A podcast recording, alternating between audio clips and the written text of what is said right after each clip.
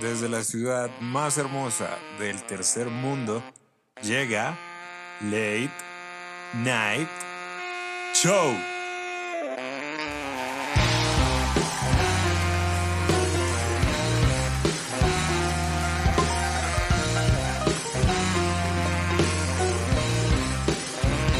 Gracias, gracias, muchas gracias. Bienvenidos al Late Night Show. Yo soy David Gotero y este es el episodio número 6. Debería ser el día 158 de la cuarentena, pero las medidas cambiaron. Se supone que ahora estamos en la nueva normalidad. Yo personalmente voy a seguir encerrado en casita por la seguridad de los demás más que la mía, la verdad. Les recomendaría a todos que siguieran ese ejemplo también. Entiendo que dadas las circunstancias algunos tienen que salir por su trabajo o lo que sea, pero si pueden quedarse en casa, háganlo, por el bien de todos. Entonces, ha sido una semana un poco ocupada. Uno de los titulares de esta semana es que se puede volver a subir a Monserrate. O como mucha gente lo interpretó, morir de un infarto después de seis meses de sedentarismo. Clear Leaves, la primera empresa colombiana de cannabis en llegar a Wall Street. Así es, un gran ejemplo. Mientras tanto, el cartel de los invisibles suspira y aspira por no saber cuándo será su momento. Se rumorea que James cobraría la mitad al salir del Madrid. Según mis informantes, fue todo esto un malentendido. En el intento por decir cuánto me ofrecen, creyeron que diría 40% de descuento. Y si alguna vez se sienten como que Diosito no los quiere, recuerden que en Estados Unidos un hombre es considerado inocente y sale preso después de 37 años justo en medio de una de las peores pandemias de la historia. Recuerden seguirnos en Instagram como Late Night Show, en Twitter como Show Late o en Facebook como Late Night Show. Pueden escucharnos en Spotify, Google Podcast, Apple Podcast, Anchor, Evox, Spreaker, YouTube. Si hay alguna otra aplicación o plataforma en la que no estemos presentes, pero que sea de su agrado, bien puedan escribirnos y nosotros con gusto subiremos el programa ahí. Si quieren apoyar este proyecto, compártanlo con sus amigos, enemigos, familiares, vecinos, colegas, amantes, desconocidos, con quien sea. La invitada de esta noche es una mujer a la que yo quiero mucho porque ama a un hombre al que yo también quiero mucho. Es directora creativa en una agencia de publicidad. Es una gran catadora de cerveza, cinéfila como ella sola, gran amante de la buena música oriunda de Cartagena de Indias y madre de tres gatitos. Con ustedes, Natalie Díaz, o como la conocen todos, la chica cervecera.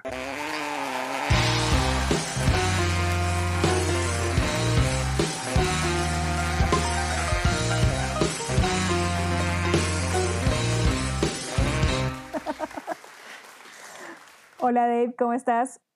Muy bien, ¿tú cómo estás? Bien, ¿Cuánto tiempo ha pasado? Mucho tiempo, como desde antes del apocalipsis. Mm, ¿Tú cómo has estado manejando la cuarentena? ¿Con qué te mantienes ocupada estos días? Demasiado trabajo, trabajo en exceso y mis gatos, mis gatos y la pola, obviamente. ok, ok. La pola tierra. la pola tierra, eso está excelente. ¿Qué tal es ser director creativo en medio de la cuarentena? ¿Cómo se ha manejado eso? Tenaz. La verdad es complicado porque terminó no siendo no solo director creativo, sino también un poquito psicólogo. Ok. Eh, es re loco, pues porque al final toca lidiar con muchas cosas al mismo tiempo. Afortunadamente, digamos que la agencia se ha mantenido bien, se ha mantenido el trabajo, como que no ha sido tan grave como en otros lados, pero es difícil como como ser la cabeza de mucha gente en un momento de tanta incertidumbre. Mm, que es lo más difícil, sobre todo que hay muchas emociones, mucha gente viviendo sola, mucha gente aburrida en, su casa, la gente que se enferma, no sé, como, como todo eso sumado al triple de trabajo. Sí, sí, sí. Pesado, pesado, pero bueno, ahí vamos con toda. ¿Qué es lo que más extrañas de antes del apocalipsis? Los bares. no lo tengo que pensar dos veces. Me hace, aunque tomo mucha cerveza, creo que, creo que tomo más cerveza ahora en cuarentena que, que, la, que cuando estábamos afuera. Pero pero uy, no, hace mucha falta sentarse en un bar, escuchar música, que te pongan la canción que te gusta y te emocionas y pides otra jarra. O sea, eso me hace mucha falta. Mira que sí, mira que justamente yo me he dado cuenta que no es, ya no es lo mismo tener la opción de poner todo lo que uno quiera. Es que es la sensación de que a ti te pongan la canción, es una vaina bella. Se me pararon los pelitos y todo con eso que Marica, que uno está así como empezando la fiesta y le ponen la canción así, wash, y uno ya quiere cantar y pide otra jarra y ya se quedó ahí en el bar toda la noche. Como debe ser, como debe ser. Eso hace falta mal. ¿Y qué es lo que menos extrañas de antes del apocalipsis? Uy, el transporte. Ok. Uf, de verdad, o sea, a veces aunque me toque trasnochar en el trabajo, marica, terminé tarde y me acosté en mi cama y ya está. No tengo que esperar a, a coger carro ni nada y de, de, ida al trabajo, pues lo mismo. O sea, como que no, no es una hora y media de mi vida perdida en un bus, una hora en un bus. Eso no lo extraño y, y, lo, y lo que me da mamera de volver es eso. ¿Y tú crees que todo esto de la cuarentena atenta contra el amor? Demasiado. Horrible. Me hace mucha falta mi novio. Ok, un saludo para él, un saludo para Andrés. Por favor, y que vuelva.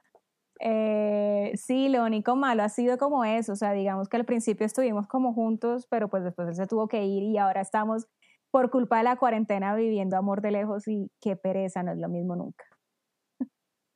Por ahí, por ahí leí que esto era como lo peor y lo mejor que le podía pasar al amor, porque había gente que decía que tal vez con esto aumente el deseo y las ganas de volver a ver a las personas. Eso es cierto, pero también, ¿sabes qué es lo loco? Que hay mucha gente que se está separando, que ya no se aguanta también. con su pareja. No sé, es, es, es grave esto. Sí, lo es, lo es. Y bueno, Hablemos un poco de la publicidad. En el capítulo anterior yo estaba hablando con Santiago Lizarazo, le hice una pregunta de la que yo de hecho me hago muy seguido y es que dicen que la publicidad es una fábrica de mentiras. ¿Tú qué opinas de eso? Completamente de acuerdo. Desde la universidad. ok. En la universidad te vendes que vas a entrar a la carrera más cool y espectacular del mundo tiene su lado cool y espectacular, es que afortunadamente no tengo que usar tacones ni me tengo que tapar mis tatuajes, gracias. Pero, sí. eh, y me puedo vestir como se me dé la gana. Pero, uff, no, es muy pesado, es, es una cosa re loca porque es mucha frustración. Eh, del lado del creativo, pues desde el lado de la, de la gente de la agencia es mucha frustración y desde el otro lado también es como eh, tienes que hacer muchas cosas que no te gustan o vender cosas que no te gustan, decir mentiras, eh, no sé, es una dualidad muy rara trabajar en publicidad. Y pues efectivamente se dicen muchas mentiras, se venden muchas cosas que la gente no necesita.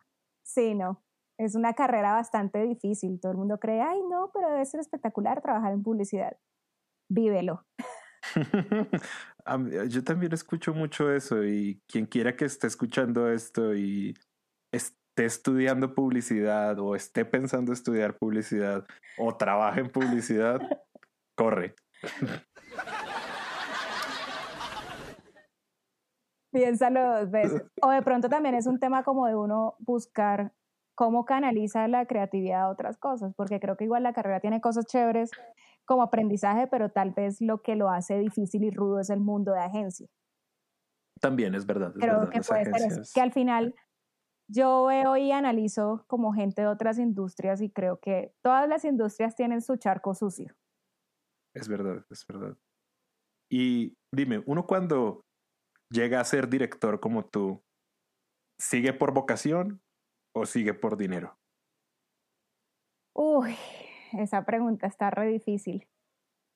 Es que creo que, creo que un poquito, creo que un poquito de las dos. De hecho, a medida que uno va creciendo, el tema, el tema de la plata se vuelve difícil porque igual moverse ya no, ya no es tan fácil como cuando empezaste. Bueno, no te voy a decir mentiras. Al final uno vive como gana. Ok. Entonces uno se va, a medida que va creciendo, uno se va acostumbrando a cierto sueldo y eso pero la vocación siempre sigue viva. De hecho, a mí me pasa algo muy raro, porque yo ya llevo mucho tiempo trabajando en publicidad y, y lo que te digo es súper frustrante, muchas cosas, pero ahí sigo. Entonces, y cada vez que tengo que hacer algo, así me lo en 40 veces, les meto las mismas ganas que le metía cuando empecé. O sea, no, no ha muerto eso todavía. Ok. Aunque tengo ya, he encontrado otras cosas que me apasionan diferentes. O sea, sé que esto es como más mi trabajo, que en este momento es más mi trabajo que mi pasión, todavía le sigo metiendo las mismas ganas. Ok. Eso es de admirar cuando se llega tan lejos como tú. Digamos, hay gente como yo que yo no he pasado de copy y ya estoy mamado de esto. Y tengo miedo. pero, bueno. pero mira, estás haciendo algo con el hecho de ser copy, esto está muy cool. Eh, gracias, muchas gracias. Y sí, intento que esto sea un buen proyecto. ¿Hay algún consejo que le darías a tu jefe en el trabajo? Ush, Tranquila que no va a escuchar esto. Yo no creo. Eh, mi mejor consejo para mi jefe y para todos los jefes es que sean humanos, que piensen primero en la gente. Digamos que yo, eh, cuando me volví director creativo, lo primero que pensaba era en no ser el director que nunca quise tener.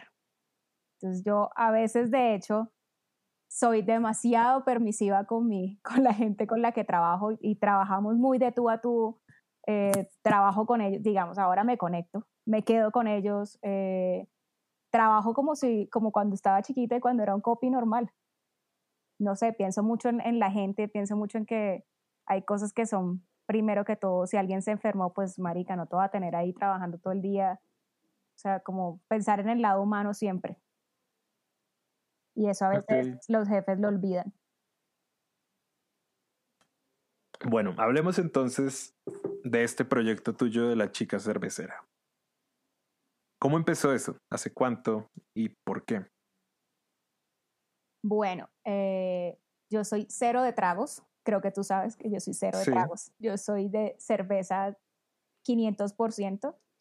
¿Por qué? Porque me gusta un trago que pueda disfrutar. No me pasa eso con el licor normalmente.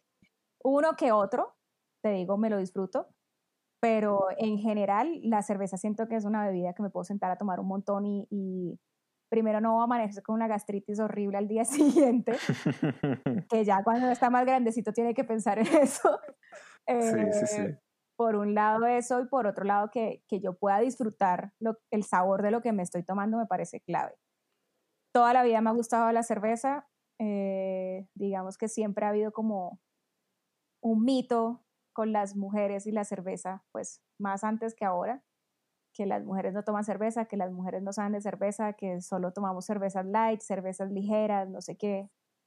Entonces, todo empezó como, como yo por mis ganas de transmitir esa pasión y eso que, que me gustaba la cerveza, que me gusta de la cerveza, digamos que cuando empecé no sabía mucho de hecho, era solamente como probar, me enamoré de las cervezas artesanales, obviamente arranqué con las cervezas como importadas cuando empecé a probar como otro tipo de cervezas diferentes a las comunes. Y ahí empecé como a encarretarme con la cosa y quería como mostrarle eso a la gente y como, como que despertarle a la gente lo mismo que a mí me despertó todo el tema de la cerveza. Y pues seguido a eso estaba el tema del cliché de las chicas no saben de cerveza, las chicas no toman cerveza. Y empecé a encontrar como muchas chicas cerveceras además, que eso me parece una nota. Y dije, quiero hacer algo con eso. Y entonces todo el mundo me decía, no, pues haz, un blog, no sé qué. Yo, marica, la gente no lee. es verdad, es verdad. entonces dije, como, creo que un blog no puede ser la solución. Y dije, vamos a Instagram. Y arranqué subiendo como solo fotos de cervezas y hablaba de las cervezas cualquier cosa, sin mucha experiencia y ya con el tiempo ha ido evolucionando y lo que te decía antes de la pasión versus el trabajo, esto ya se ha convertido en mi pasión. Es algo que estoy estudiando, es algo que estoy constantemente viendo, es algo en lo que pienso todo el tiempo. Esto suena chistoso porque la gente dice, esta vieja borracha. No. hay una, hay hay algo muy bonito dentro de la cerveza y es toda la parte del proceso que, que, es lo más chévere. O sea, creo que eso es lo que más, más toca aprender, cómo, cómo llega lo que, lo que uno se toma eh, cómo llegó a hacer eso y cómo con el tiempo va evolucionando y va siendo mejor. Mira que ya que mencionas eso, yo, yo he tenido una relación distinta con el alcohol desde que empezó la cuarentena. Me puse a hacer trago acá en casa y estuve haciendo, estuve haciendo guarapo y vino de miel y también en su momento llegué a hacer cerveza de jengibre. Como aprender a fermentar y ver cómo es todo el procedimiento.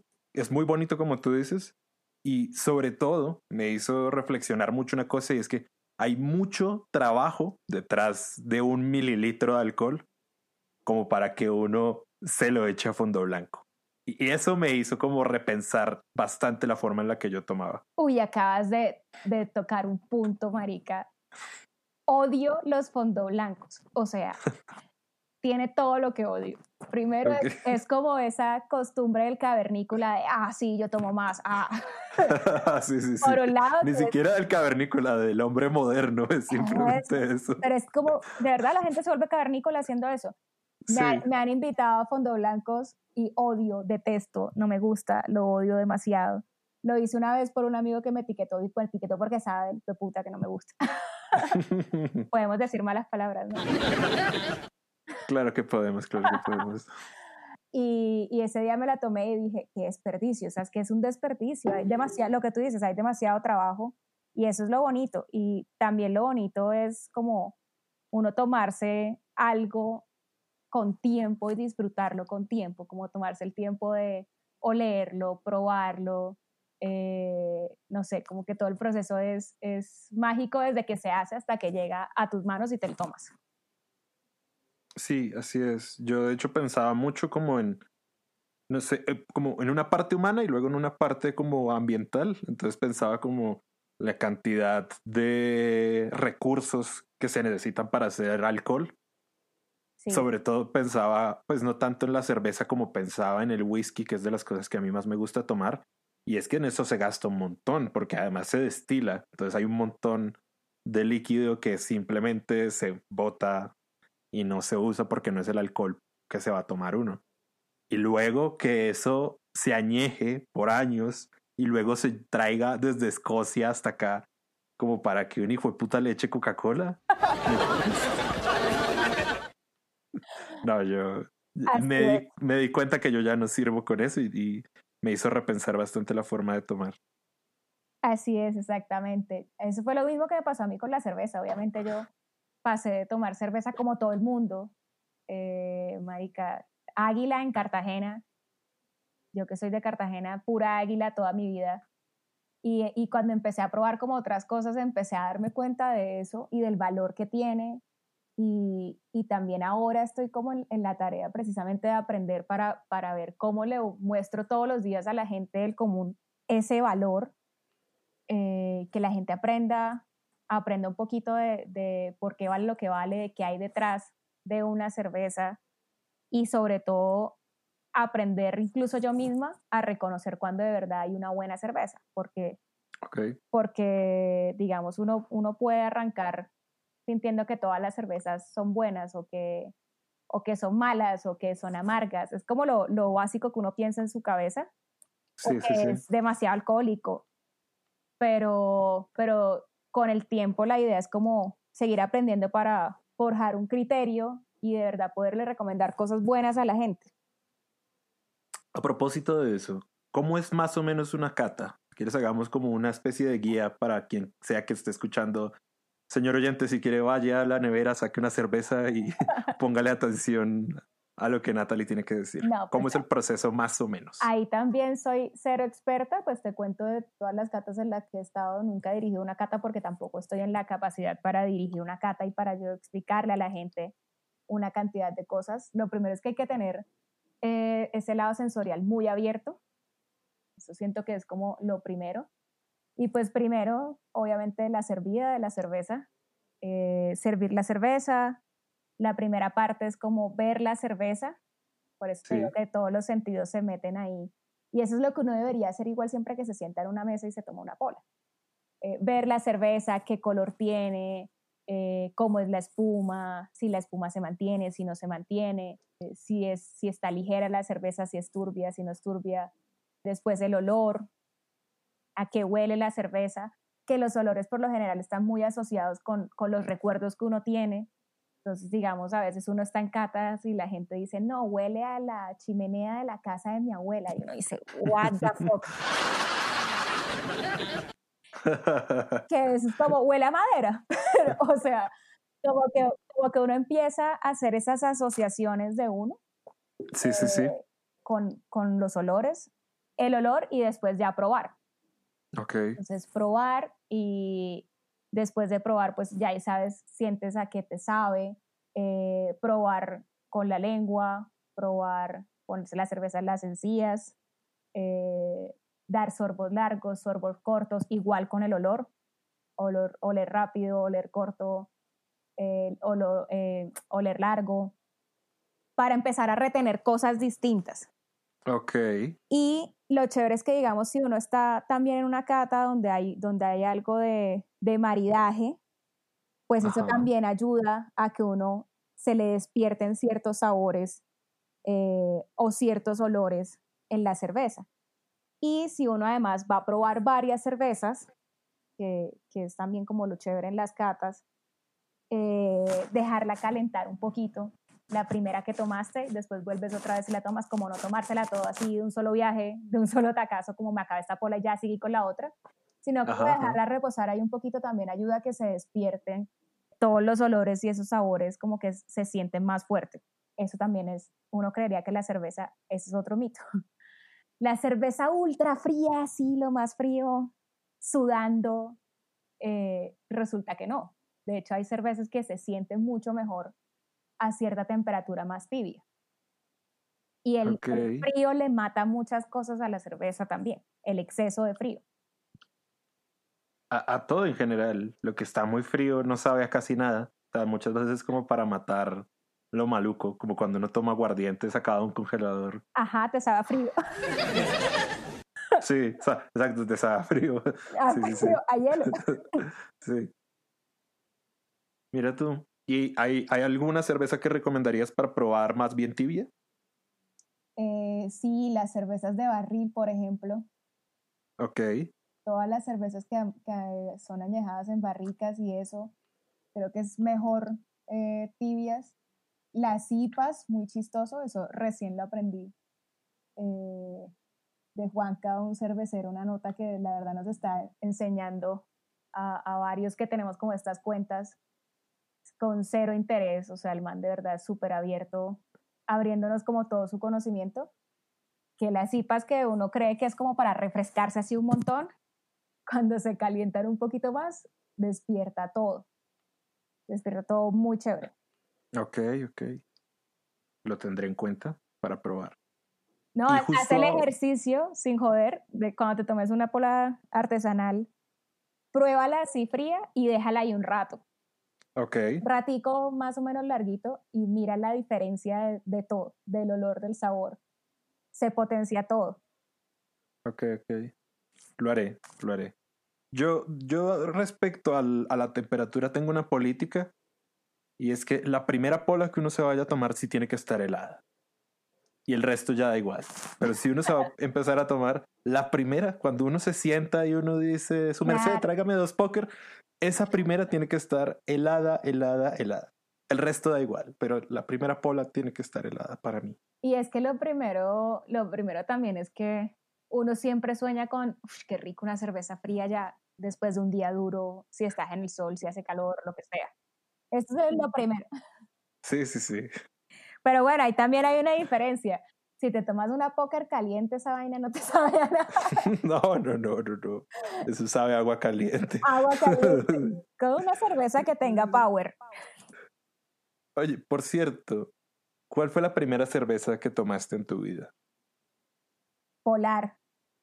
Polar, la de Venezuela. Sí, creo que habíamos tenido esta conversación. Sí, yo seguro estaba ebrio.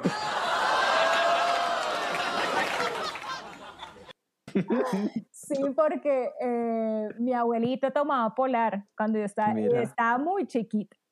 Ok, ¿cuántos años tenías? No tengo ni idea, pero eso fue como en una Navidad. Me acuerdo que me regalaron un triciclo, pero era muy chiquita, o sea, yo no creo que tuviera seis años por ahí. Ok, ok. Y el man me dio, o sea, yo tengo ese recuerdo muy en mi cabeza.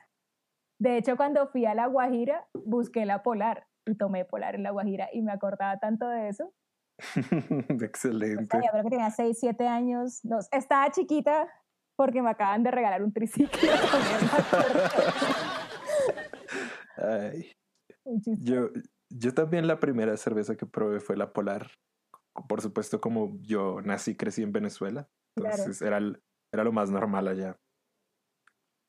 Y justo ahora, ¿qué polas recomendarías como para tomar en la cuarentena? Uf, muchas. Eh, todas las que tengo en mi feed las recomiendo. Ok. Pero últimamente, de hecho hoy subí un post de esa pola, me tomé esa pola, eran las dos últimas que me quedaban de esa maravilla. Sí, sí, sí. se volvió mi IPA favorita. Es la, la Misteria IPA de Master Beer. Ok. Esa pola está espectacular. hoy la recomendé, igual no solamente recomiendo esa, recomiendo todas las que tengo en el feed ahí, las, se las recomiendo si quieren echar una, una esculcadita ahí. Pero esa última me tiene matada porque es una carga de lúpulo absurda. Esta pola tiene 10 gramos de lúpulo por litro, antes tenía 7, por lo general tienen como 2 gramos, la verdad no, tampoco soy muy experta ahí en eso, pero marica, o sea, polas con esa cantidad de lúpulo, no, no hay mucho pues acá en el mercado local. Creo que esta es la única. Entonces te cambia demasiado la, percepción de una IPA eh, y está brutal. Me encanta. la linkearé en las notas del episodio para que todos la puedan pedir. Brutal, buenísimo. ¿Alguna vez le escuché a alguien que la búsqueda de la cerveza perfecta debería durar toda la vida? ¿Tú crees que tome toda la vida encontrarla? Completamente de acuerdo y creo que igual eh, uno nunca va a tener una cerveza favorita, una sola. Ok. O sea, todas tienen lo suyo. Creo que uno de pronto podría llegar a tener una cerveza favorita en cada estilo de cerveza. Eso es más viable. Pero todos los estilos son diferentes y cada una tiene como algo, algo único. Entonces creo que es bien complicado. Toda la vida y ojalá me tome toda la vida. Está bien. Hay muchos agüeros en torno al beber en general. Por ejemplo, hay uno que yo aplico mucho que es este cuando uno está tomando algún destilado, regar un chorrito en el piso por las ánimas o las almas o los espíritus o como sea que le digan en cualquier otro lado del mundo. Em, ¿Tú tienes algún agüero? Uy, no, siempre brindar. Creo que eso sería lo único. Ok, siempre el de, la, el de la, el chorrito lo he aplicado sí cuando tomo, pero, pero tragos, cerveza no. Sí, sí, sí. De resto sí, siempre brindar. Que de hecho, mira, es muy curioso el de los chorritos porque tiene más sentido en inglés, porque los destilados se llaman spirits en inglés. Tiene más sentido. Sí. Pero es curioso porque es más común acá en España, en los países de habla hispana, que hacemos eso. Pero bueno. Entonces, ¿solo brindar es el único agüero que tienes? Solo brindar y yo creo que lo otro es, no sé, cuando uno puede compartirle una cerveza a alguien, eso creo que también. Yo soy muy de regalar cervezas, marica, o sea, yo todo es de una pola, siempre, siempre soluciono todo con, con cerveza o, o, sí, no sé, como compartir la cerveza. Creo que eso también, no, nunca lo había pensado como un agüero, pero creo que sí, yo soy muy de compartir cerveza con la gente. Ok, ok, mira tú. Hay que hacer de eso un agüero de buena suerte o lo que sea. Claro que sí. Comparte cerveza y seguramente te van a, llegar más cervezas. seguramente sí, seguramente sí. Hay quienes dicen que brindar con agua es de mala suerte. Uy, no lo haría. No lo hagan, brinden con cerveza. Siempre. Este estigma de, de que las mujeres está mal visto que tomen a la gente que dice eso, ¿tú tienes algo que decirles?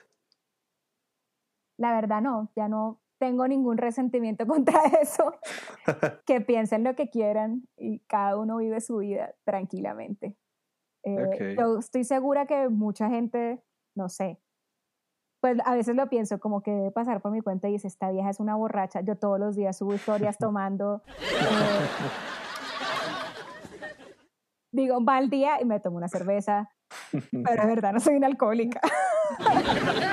es muy chistoso, pero la gente lo debe pensar, o sea, o, Seguro. o, uy, no, esa vieja toma un montón, todo mal, pero por, por ejemplo, no, cercano no he tenido ningún caso de que a nadie le parezca mal, ni de que nadie me juzgue por eso, entonces creo que no, no, creo que es más un tema ahí social raro de, ni siquiera de que está mal que nosotras tomemos, sino que es al revés, es que creen que no tomamos, y Ah, que no sabemos tomar, creo yo que es más hacia ok. ese lado. ¿Tú hay algo que hace 10 años amaras y hoy en día detestas? La publicidad.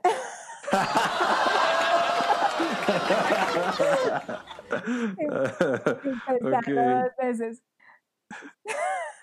Es que me, me ha sacado muchas canas. Ok, ok. Está bien, está muy bien. ¿Qué tiene Cartagena que no tenga ninguna otra ciudad en el mundo? Uf, no sé qué es mi tierra. es lo único. Eh, Uy, esa está re difícil. Sí, no sé, como la, la nostalgia de que es el sitio donde crecí. Es más eso. ok, Yo creo que es eso. Eso no, no lo compara nada. Puedo- yo puedo pensar muchas veces en que quiero estar en playa y puedo imaginarme una playa, marica, espectacular en otro país, pero siempre pienso como que delicia estar en Cartagena. Sí, es nostalgia con toda. sí, sí, sí. Eh, A mí me pasa también con Venezuela, de hecho. Es curioso, es curioso esa imagen de la playa que tiene uno, porque ah, es como tú dices, hay playas hermosas que pueden ser súper lujosas o lo que sea, pero siempre está esa añoranza de la playa a la que uno iba cuando era niño, la playa en donde siempre se fue feliz. Así es es. bonito eso. La, la playa del sitio donde creciste. Es que es, Sí. es que es eso. Y así no sea la playa, porque creo que pues no todo el mundo creció en lugares con playa, pero uno siempre, su lugar donde creció siempre va a ser como el número uno, yo creo. Sí, qué triste la gente que no crece con playa, ¿no crees? Uy, sí. Tal vez por eso los bogotanos son como son. Pero hay gente que no le gusta la playa. O sea, Porque, porque no crecen con ella, porque no crecen con ella, yo creo. Y en esta vida, ¿hay cuentas pendientes? ¿Tienes algo pendiente por hacer? Eh, sí, ¿sabes? Todavía quiero, quiero como hacer que a lo que me dedique, que se- seguramente a futuro será algo que tenga que ver con cerveza, me haga del todo feliz y no, y no sienta como que es algo que tengo que hacer, sino que es algo que me, me emociona hacer todos los días. Esa, es, Ok. esa es mi cuenta pendiente más grande, conmigo misma. ¿Alguna vez has pensado tener tu propia cerveza? Mm, Sabes que sí, ¿no? Ok. O sea, ¿Por como qué? que al principio decía eso, como, ay, sí, chévere, quiero ser cervecera, no sé qué, pero, pero ahora creo que primero quiero aprender y ver cuál es mi camino dentro de la cerveza, Ok. porque puede que no sea tener una cervecería, puede ser otra cosa, no lo sé. Al principio sí pensaba en eso, pero la verdad ahora todo lo que estoy aprendiendo es en pro de encontrar qué voy a hacer con esto que me apasiona, que no necesariamente tiene que ser mi propia cerveza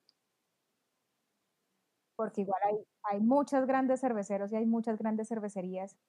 Más bien, cómo, cómo se puede trabajar con toda esta gente, obviamente sabiendo y entendiendo todo. Creo que también puede ser una opción. Eso es verdad. Yo recuerdo una frase de Breaking Bad muy buena que decía como que en la vida hay dos tipos de personas, los que sirven el trago y los que se to y que los que se lo toman. Y creo que uno tiene que saber cuál es su lugar. Exacto, así es. De- De pronto el de uno es más bien tomarlo, no servirlo. Exacto. O servirlo, pero no hacerlo. También. También. Hablemos de la música. Yo sé que a ti te gusta mucho la música, el rock y muchos de sus derivados. Demasiado. Y a propósito de la bebida, ¿tú crees que la música le debe algo a la bebida? Yo creo más bien que la bebida le debe mucho a la música. Ok. Porque al final la música, o por lo menos en mi caso, que amo las dos cosas, tanto la cerveza como la música, la música me hace tomar más. de verdad, o sea, yo a veces estoy ahí normal y estoy escuchando música y suena una canción que digo, uff, me quiero tomar una pola ya. Y me destapo una pola y lo que, la, la misma sensación del bar también, o sea, cuando uno está escuchando, está en un bar y le ponen la canción que le gusta a Marica, uno, yo inmediato pido otra jarra y me quedé. O sea, creo que más bien es al revés. Gracias a la música, uno toma más. Entonces la bebida le debe a la música. es tal vez un ciclo, porque uno escucha una canción y uno es como, uy, destapen esa mierda. Y luego uno está tomando y uno es, no, pero súbanle a esa mierda. sí, es un círculo ahí, vicioso, chévere. Ese es el círculo vicioso en el que más me muevo. Música, cerveza, cerveza, música. Es tal vez de los mejores en los que uno se puede quedar. De acuerdo con toda. Hay quienes dicen que hoy en día el rock está muerto o moribundo. ¿Tú qué crees de eso? Tengo sentimientos encontrados con esa respuesta. Ok. Yo te voy a decir algo, yo, la verdad, eh, a mí me cuesta mucho escuchar bandas nuevas de rock que yo diga, wow, me cuesta demasiado. No sé, yo, si me ves y y mi novio se ríe mucho de mí por eso, porque yo escucho las mismas bandas que he escuchado toda la vida. Y son las mismas y es un ciclo de las mismas bandas todo el tiempo y yo tengo mis playlists de las mismas bandas y son bandas reviejas y, y es como por lo general lo que escucho. Poco me sorprenden como, como bandas nuevas, entonces no siento que esté muerto, porque pues igual siguen surgiendo bandas y la gente sigue escuchando rock, pero pero de alguna forma siento que hay una esencia en la música, en el rock de antes, que tal vez no está ahora. O eso me pasa a mí personalmente. Ok. Yo creo tal vez que el rock se va a volver como el jazz, como una música de nicho. De nicho. Y, como de viejito además. Gracias. no, pues nos, aplica a todos, de hecho. A mí también. Yo creo ¿Tú crees que va a acabar por ahí? Sí, yo creo que sí. Además, cada vez hay más cosas y fusiones relocas que, que algunas bien, pero hay otras que alteran demasiado la esencia del rock, marica. Yo no sé, yo a veces también me pasa que eh, yo soy muy básica con el rock, marica. La batería, la guitarra y el bajo ya y el man que canta, chao. no le metan más mierdas. A veces sí pega y a veces no. O sea, Mars Volta, listo, la verga. Pero es Mars Volta. pero, pero hay otras cosas que la cumbia rock, mm, no sé. yo, yo ahí de pronto sí me muevo más con la cumbia rock. Mira que a mí esas movidas, esas mezclas me suenan bien, pero es que yo siento que no ha habido un autor que sepa hacer bien esas mezclas. Yo creo también que puede ser eso. Yo sí creo, y también es que es complicado porque ya esto no da plata, entonces es muy raro como que haya gente metiendo el esfuerzo a esto, sino que son otros géneros, otros ritmos. Sí, como el reggaetón o como el trap o el, pues digamos que el pop gringo que siempre se ha movido como por el mismo estilo y ahí está. En fin. ¿Y tú tienes algún placer culpable musical? Placer culpable musical es que si voy a un karaoke me canto todas las planchas. las planchas. Con todas. me las sé todas, marica. ¿Alguna en especial para recomendar? Eh, uf, cualquiera Ana Gabriel. ah, mira. Esas son duras, esas son de, de garganta herida. Esas son de guaro. Sí, sí, sí, sí, sí, esas son. Denso. Entiendo que en su momento tuviste un crush por Marty McFly. ¿Cómo fue eso en ese entonces? Marty McFly fue mi primer amor platónico Y Back to the Future es mi película favorita por siempre, así me vea todas las películas conceptuales del mundo, no me importa nada. Back to the Future Forever. Sí, pues marica, Martin McFly era el chico malo en tabla, eh, jeans, tenis, cool. Siempre me han gustado los chicos que se ven así. ok. Sí, ese fue, ese siempre va a ser mi crush. De hecho, es, es siempre que lo veo, digo, me sigue encantando Martin McFly. ¿Y de Spielberg, tú no crees que está un poco sobrevalorado? No, yo creo que está bien. Me parece que, de hecho, mira que El Imperio del Sol es una película demasiado absurda. O sea, creo que el man le ha dado al cine algo muy bonito, que es como todo este tema familiar, de la familia disfuncional, que es chévere. Le ha dado a lo comercial, no digo que todas las películas, pero le ha dado a lo comercial un valor cinematográfico. No sé si estoy hablando mierda, pero lo siento, lo siento así. O sea, marica, yo sí amo E.T., amo Jurassic Park. De hecho, yo amo los dinosaurios y creo que mucho por Jurassic Park. Creo que también ahí volvemos al tema de la nostalgia. Es el efecto Spielberg. Sí, es que es inevitable. Todos crecimos con Spielberg. Claro, todos crecimos con Spielberg, pero si uno mira como más allá de lo que hay, marica, hay, hay historias densas detrás de Spielberg. Sí, de hecho sí. Yo, yo en algún momento pensaba como, ah, maldita sea Spielberg y su cine palomitero cuando me empezó como a gustar el cine como más conceptual, interesante y de autor, no tan comercial, digamos, pero ya como que con el tiempo volví a ver películas de Spielberg y era, oh, es que este marica lo hace todo muy bien. es que tú ves y el hombre de verdad es de los mejores directores que sabe contar con imágenes. Tú puedes quitarle el audio a una de sus pelis, las coges todas. Marica es muy chévere. La verdad es que sí, es, es pro. No digo que es mi favorito, pero es muy pro. Ok. Y a propósito otra vez de volver al futuro, ¿hay algún lugar que te gustaría visitar con el DeLorean? Épocas, yo creo. Ok. creo que iría a muchas épocas. Obviamente estaría en Seattle en los noventas. Por supuesto. Eh, creo que también me gustaría ir a los, a los ochentas. San Francisco en los 40, 50 Muchos. Quiero un DeLorean ya. ¿Tendrías un DeLorean carro, no máquina del tiempo? Sí, sí, sí, un millón de veces me muero. De hecho, he visto como todos esos programas de coleccionistas y cosas. Marica, sería el putas tener un DeLorean ahí en el garaje o salir en un DeLorean. Sí, a mí me encantaría no es mi tipo de carro, pero yo no soy muy de carros tampoco, pero la verdad es que tiene mucho estilo y además las puertas. Yo tampoco. Es que la, oh. la, única razón por la que lo tendría es por Back to the Future. no más. Eh, y que mira que yo creo que ese ha sido uno de los product placements más fuertes que ha habido en la historia. Yo creo que esa peli yo creo que hizo que se agotaran las existencias de ese carro. Pues es que en general todo Back to the Future es publicidad. También de Pepsi, de Nike, en fin, sí, sí, sí. A propósito entonces del cine, mm, tú te has visto Forrest Gump, ¿cierto? Creo que esta, esta pregunta alguna vez te la hice tomando. Obvio. En, en Forrest Gump, ¿tú crees que el hijo de Jenny sí es hijo de Forrest?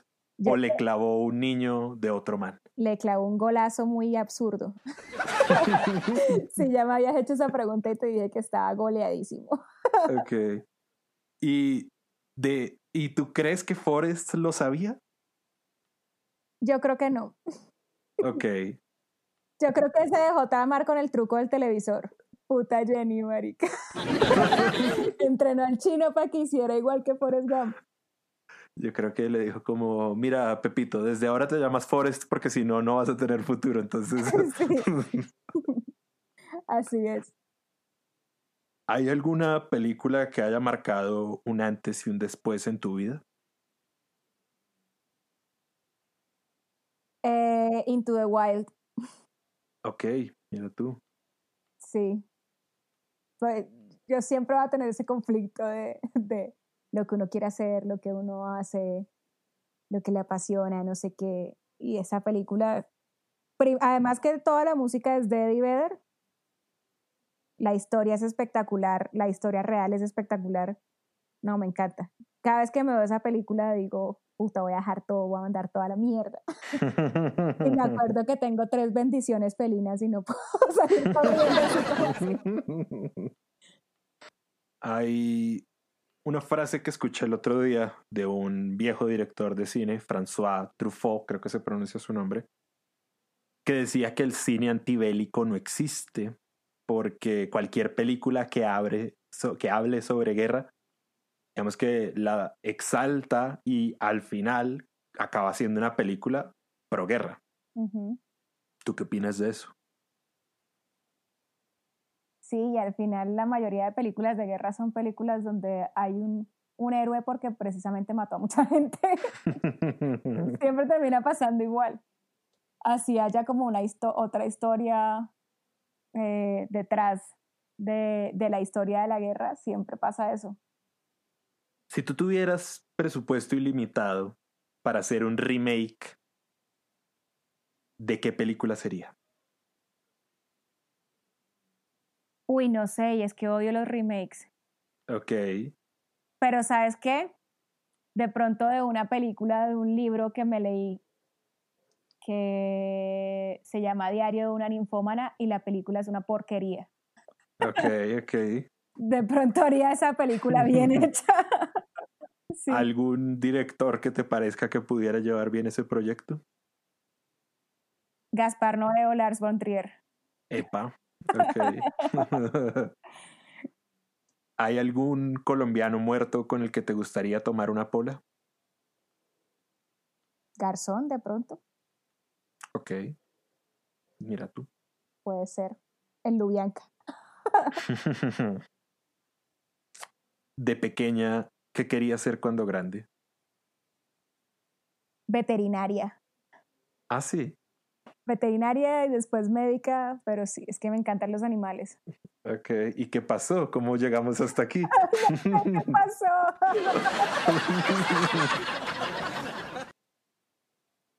no, mentira, pero sabes que después eh, ese mismo amor a los animales me hubiera costado demasiado como ver animales sufrir. De hecho, yo sufro demasiado con eso.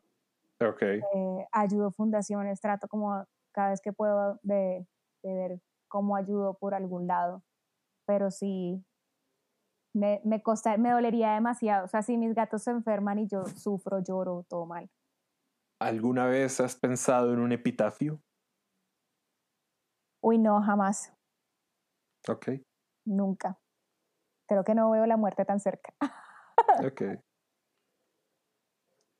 ¿Qué es lo más inteligente que uno puede hacer en esta vida? Creo que lo más inteligente que uno puede hacer en esta vida es vivir su vida como uno se le dé la gana. o sea, no, no dejar que nadie condicione lo que haces, ni dejar que nadie te diga qué tienes que hacer, ni cómo tienes que hacerlo. Creo que eso es lo más inteligente.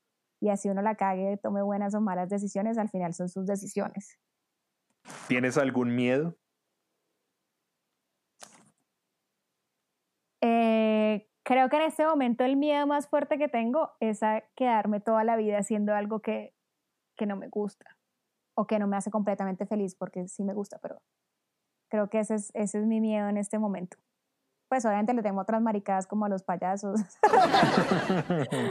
pero, pero creo que ese es, ese es el principal temor con el que vivo en este momento todos los días y, y todos los días me carcome la cabeza eso. ¿Y hay algún hábito con el que hubieras querido empezar antes? De pronto coleccionar música. Ok. Me hubiera gustado eh, empezar eso antes. Ok. ¿Coleccionas en vinilo o digital? Estoy tratando de coleccionar vinilos. Ok. Estoy tratando eso. Pues igual cuando estaba más, pues cuando estaba en Cartagena más chiquita, tenía muchos cassettes y evidentemente en ese viaje a Bogotá, eh, ya después mi mamá se olvidó que mi cuarto era mi cuarto y botó todos mis cassettes. Oh, le dejé hablar por tres meses. mis cassettes, mis videos, eh, cintas de VH grabadas de unplugged y un montón de mierdas que tenía. eh, todo eso lo votó. Entonces, como, como que siento que si igual hubiera, tuviera eso en este momento, sería genial. Y si hubiera empezado a coleccionar música desde que me empezó a apasionar por lo menos el rock, que tendría mucha música, una nota. ¿Qué compra de menos de 100 mil pesos te ha cambiado la vida? Pues es chistoso, no cuenta como compra. Ajá. Pero invertí menos de 100 mil pesos eh, adoptando mi primer gato. Ah, mira. Fue a cambio como de, de una donación de comida y obviamente un formulario y otras cosas. Pero, pero sí, eso sí me cambió la vida. Mira, ¿y cómo se llama ese felino? Tom. Tom, excelente. Pues es mi primer gato de, de, mi casa, mi casa propia, o sea, mi, mi primer hijo, porque pues tengo gatos también en Cartagena con mi mamá. ¿Y hay algo en esta vida que no hayas podido conseguir con dinero? Felicidad, marica. Creo que es la respuesta más cliché, pero, pero es la realidad. ¿Y en esta vida hay algo que sea mejor cuando está roto? Las malas amistades. Ok. Creo que es mejor si se rompen. ¿Águila o póker? Águila, siempre. Ahora tú, águila o póker. Póker. Yo sé. Póker. Pero, em, ¿bar o discoteca? Bar toda la vida. Ok. ¿La carne en término medio o bien cocida? Más abajo de medio, si es azul, mejor. Ok, mira bien Walking Dead. ok, ok. ¿Tú cómo? ¿Tú qué cocinas? Eh, a mí me gusta el término medio, la verdad. A mí me gusta el término medio. Cool, cool. Sí, sí, sí, bien fajardo de mi parte, pero. pero es lo mejor de los dos mundos, como quien dice. Bien, al pelo. En cuanto a directores, ¿Ridley Scott o Stanley Kubrick? Stanley Kubrick.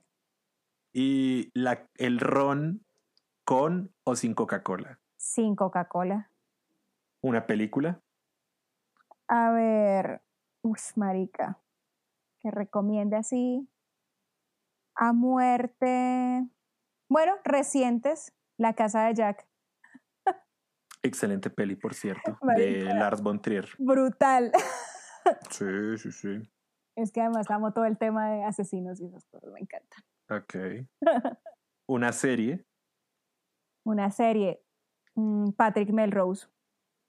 Ok, ¿de, de qué, dónde se puede ver? Marica Pirata. Es que no ah. recuerdo yo dónde fue que la vi, pero obviamente la pirateé. Ok, ok. Eh, Marica, es una putería, de verdad. Es una miniserie, pero vale la pena cada capítulo. En serio, súper, súper, súper, súper. Más que súper recomendada. A mí me encantó esa serie, me jodió demasiado la cabeza. Además es con este man Benedict Cumberbatch, que es un capo. Sí, sí, sí. Y la historia es espectacular, todo, todo como está hecho, brutal. Un libro. Un libro. Voy a decir algo muy chistoso. Where the Wild Things Are. ah, mira, ese es bien bonito. Sí, amo. Tengo, tengo el libro original y todo, me encanta. Ok. Es, es de esos libros que así de desparche saco y releo. Ajá, ajá. Es un cuento, pero me encanta. Me parece que los cuentos de niños tienen algo demasiado, demasiado, demasiado mágico. Así es. De hecho, aquí en el programa, Sofía Murcia también recomendó libros de niños. Sí, me encanta. Además, es como una lectura light y, y que te aporta. Es chistoso, pero, pero siento que tiene eso. Y mira que eso es muy curioso que me pasó el otro día. Estaba volviendo a ver El Jorobado de Notre Dame, la de Disney. Y es de esas pelis que uno cree que siendo Disney es light, pero no, mm. sino que ya uno la ve grande y es como... es redensa, es redensa, marica, es re pesada. Sí, es muy, muy pesada, pero bueno. Un álbum. Ten de Pearl Jam. Ok. Sin pensarlo dos veces. Ok, ok. Una canción. Yo creo que Fell on Black Days de Soundgarden. Vale. Redarks. Yo sé, yo sé, estás bien. ¿Quieres seguir hablando? Esto es casi un consultorio. Me han dicho que esto es terapéutico. sí, sí. Una comida. Ceviche, cualquier ceviche. Ok, ok. Me encanta la comida de mar. Y para terminar, ¿hay alguna pregunta que te hubiera gustado que te hiciera? Pensé algo muy chistoso, pero no, no.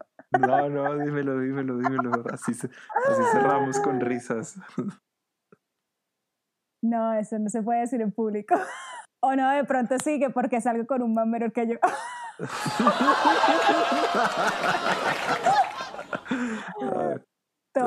Lo, lo podemos averiguar en el próximo programa que vengas. Pregunta top. Ay, pues la verdad ha sido un placer, Nati. Yo hace rato quería hacer este programa contigo. Eras de las primeras personas que tenía en mente para hacer esto. Que súper, estuvo muy chévere, la verdad, lo disfruté demasiado. Natalia Díaz, señores, muchas gracias. Gracias a ti.